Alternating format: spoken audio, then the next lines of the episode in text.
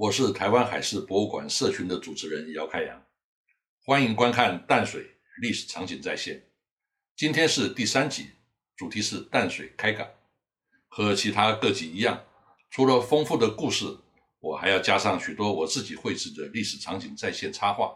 来创造沉浸式的体验。这是本节目的特色，是别人所没有的。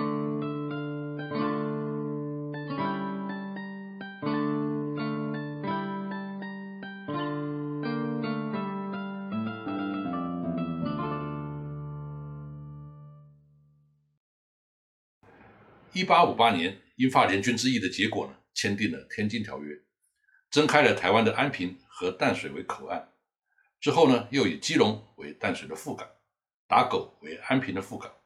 不过，淡水的正式开港呢，应该以一八六二年七月二十八日，在护卫守备署开设海关，正式征收关税起算。一八六三年，也就是同治二年。清廷在总税务司下呢，新设立了副税务司一名，专门管理台湾四个新开口岸的关税业务。英国人侯威尔 （John William Howell） 担任首任副税务司，在护卫办公，所以呢，护卫成为本官，基隆、打狗、安平则列为分官，征收的关税统一由护卫官转交天津关库收纳。所以可知，当时淡水的地位呢，是超过其他三个口岸的。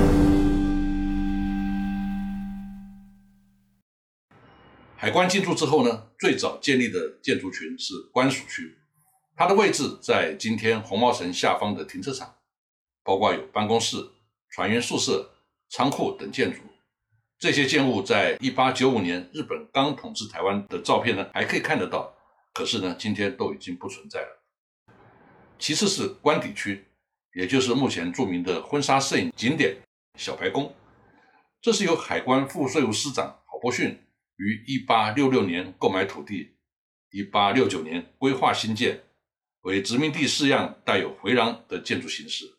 共有三座洋楼，分别提供副税务司长、秘书和部属居住。当时淡水人称之为坡店沙对手。由于海关建筑群呢，通常位于河口的要地。所以，税务司官邸呢也有极佳的视野。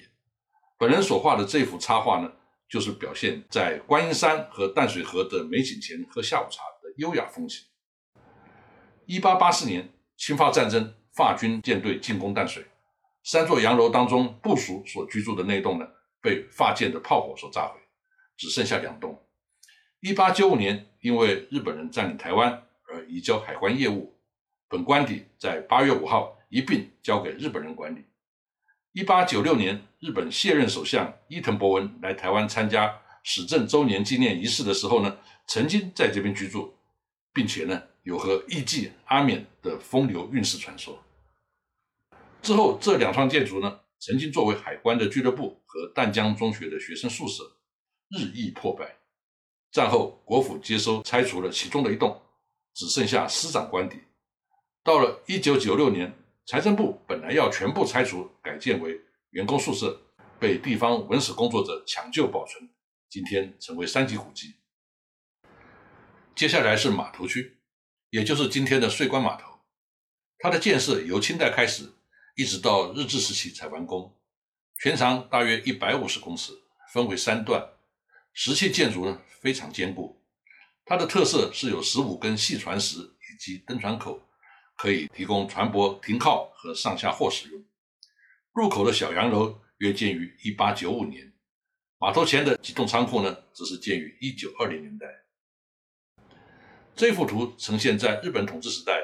淡水常驻有几艘驱逐舰停泊于税关码头前。当时的总督府和海军之间呢有协议，这些驱逐舰要兼职海上缉捕海盗的任务。税关码头在战后长期被海军使用。成为海光营区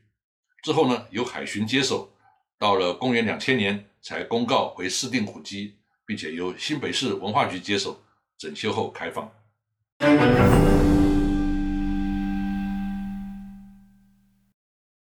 配合淡水开港，英国于一八六一年在淡水设立领事馆。一八六七年，英国政府和清廷订定《红毛城永久租约》。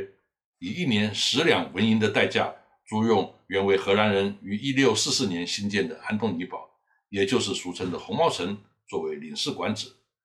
英国人租用之后呢，做了较大幅度的改建，包括四周新建围墙，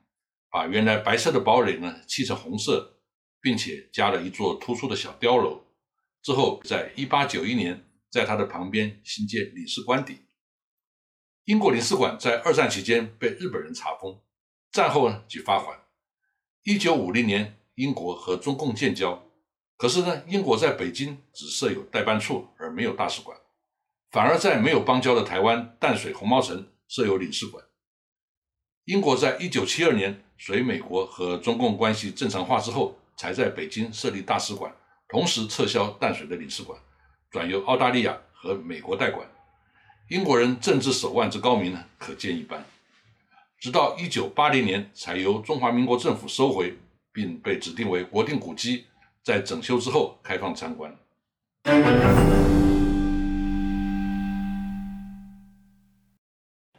英国领事官邸是一八九一年完工，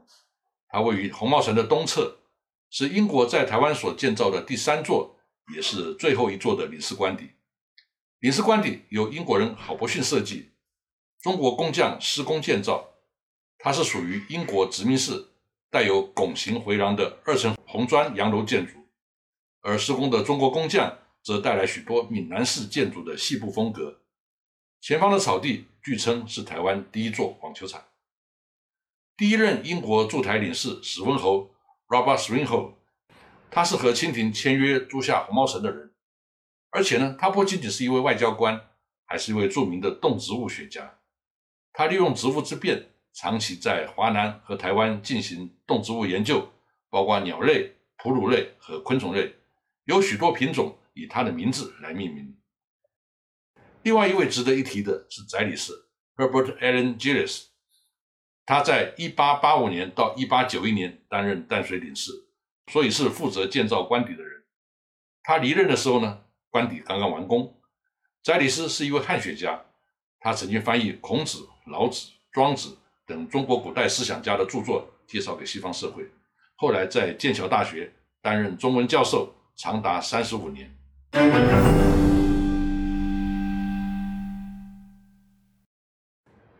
既然开港，就表示外国军舰可以进驻，所以英国皇家海军长期有一艘炮舰住在淡水港。清朝的水师也轮派有兵船进驻。以1884年10月侵华战争护卫之役当时为例，在港的英国炮舰是金龟子号，清国水师则是马尾船镇建造的第一号轮船万年青号。两艘军舰都被法国舰队封锁在港内，直到第二年才得以离开。说到开港，就必须提到洋行。洋行类似今日的进出口贸易公司，国外产品的代理商，有些还自营轮船航运业务。洋行都是由洋人设立，不过呢，会聘请华人来当买办。洋行通常设在码头边，以方便监视船只进出、装卸货物和报关。洋行的建筑空间通常包括办公、仓储以及住所，形式通常是带有拱形回廊围绕的。热带殖民式风格。淡水有所谓的淡水五大洋行，也就是和记、怡和、宝顺、德记和德记利士。其中最早也是最大的就是英商怡和洋行 （Jardine Matheson）。他们早在1858年就在淡水、大稻城和打狗分别设立的据点。其次要特别提到宝顺洋行 （Dodd and Company）。宝顺洋行是英国籍的苏格兰人约翰·陶德。John Dodd 所设立的约翰·陶德可以说是台湾茶叶产业的开山祖。他从福建安溪引进茶种，委托台湾近郊山区的茶农契约农作，又创立品牌，建立通路，让台湾的茶叶成为伦敦上游社会的高档货，创造大稻城的繁荣。由于淡水是大稻城的外港，所以宝顺洋行分别在大稻城和淡水都设有据点。大稻城的买办就是李春生。而约翰·陶德则较常住在淡水。至于德基利士洋行 （Douglas, Laprake and Company），则是以航运业务著称。Douglas 翻译成德基利士，各位可能觉得有点奇怪，那是因为德基利士洋行的总部在香港，这是广东话的翻译。德基利士洋行是一家以香港为基地经营华南航线非常有历史的航运公司，也是早年航行台湾的重要外商轮船公司之一，经营有淡水香港航线，并且呢独占台湾到华南的海运市场，之后才涉入进出口业务，这是和其他洋行不同的地方。淡水的德基利斯洋行建于一八七一年，分为前后两栋，前栋名为第一检查厂。后栋名为输入品仓库，前栋的面宽五开间一层楼砖石建筑，后栋则是矩形的广间型建筑。德基利斯洋行的前栋目前面临中正路，事实上呢，早年前方是直接面临淡水河的，因为那儿就是德基利斯洋行的码头。在日本占领台湾之后，德基利斯洋行被日本殖民政府刻意排挤，最后不得不退出台湾的航运市场。淡水德基利斯洋行的建筑虽然在二零一三年修复作为德基利斯洋行博物馆使用，但是前方临水的码头景观呢，已经不可能恢复了。虽然称为德基利斯洋行博物馆，可是馆中展品稀少，有关德基利斯轮船的内容呢，更是几乎没有，而且空间常被挪为其他目的使用，十分的可惜。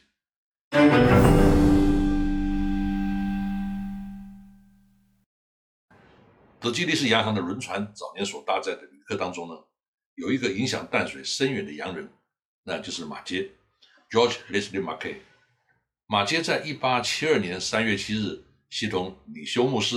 德马泰医生，由打狗，也就是今天的高雄，搭乘英商德基利斯洋行的海龙号轮船，途经安平港，在三月九日与淡水登陆，开创了台湾北部长老教会和马杰博士个人在台湾的历史地位。马杰博士呢是苏格兰裔的加拿大籍人士，曾经在加拿大、美国以及英国爱丁堡呢受神学教育，由加拿大长老教会海外宣道会派遣来亚洲传教。马杰来到护卫之后呢，除了建立教堂，还培训台湾本地的传道人，让长老教会呢本土化。马杰酷爱旅行传教，在旅程当中呢累积经验，发现行医施药是最有效接近台湾人的方式。所以创建了街医馆，后来发展成为台湾最著名的马街医院系统。很多人以为今天的护卫街医馆是以马街自己的名字来命名，其实那是一位同名的美国底特律船长过世之后，他的遗孀为了纪念先夫，在一八七九年捐款三千美元，马杰博士用其中的两千五百美元新建了这座医馆，所以被命名为护卫街医馆。这是北台湾第一座正式的西医医院，它的建筑由马街亲自设计，当地泥水匠洪泉负责营造，所以呈现出西式和闽南建筑混合的风格。马杰同时发现设立新式学堂呢，也是帮助传教的重要手段，于是，在一八八零年第一次回到加拿大述职的时候呢，特地到故乡募款，获得加币六千两百一十五元。马杰在一八八一年回台之后呢，就利用这笔款项作为基金，亲自选址、规划、设计、监工，新建了这座融合基督教义和闽南式四合院的建筑，于一八八二年七月二十六日竣工，九月十四日开学。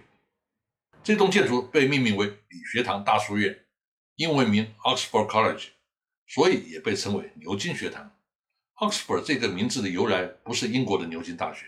而是因为马街的故乡牛津郡是赞助资金的主要来源。牛津学堂不仅仅是神学院和医学院的所在，后来也是淡江中学和真理大学的起源地。目前，牛津学堂已经被长老教会北部大会作为史迹馆，并且被政府列为国定古迹。马街在一八七八年五月二十七日迎娶住在五谷的台湾女子张聪明为妻，后代在台湾。以街为姓，他的两个女儿也都嫁给台湾人的牧师和教会长老，所以马街在台湾能够建立历史地位，绝不仅是因为他是长老会牧师，他还兼具教育家、医学家和台湾女婿的身份。一九零一年六月二日，马街因为喉癌去世，葬在淡江中学，享年五十七岁。淡水每一个景点的背后都有丰富的历史故事。在欣赏美景之余，如果能够有故事帮助想象，就能够创造主题旅游的价值，这就是我们节目希望达成的目的。谢谢收看，下次再会。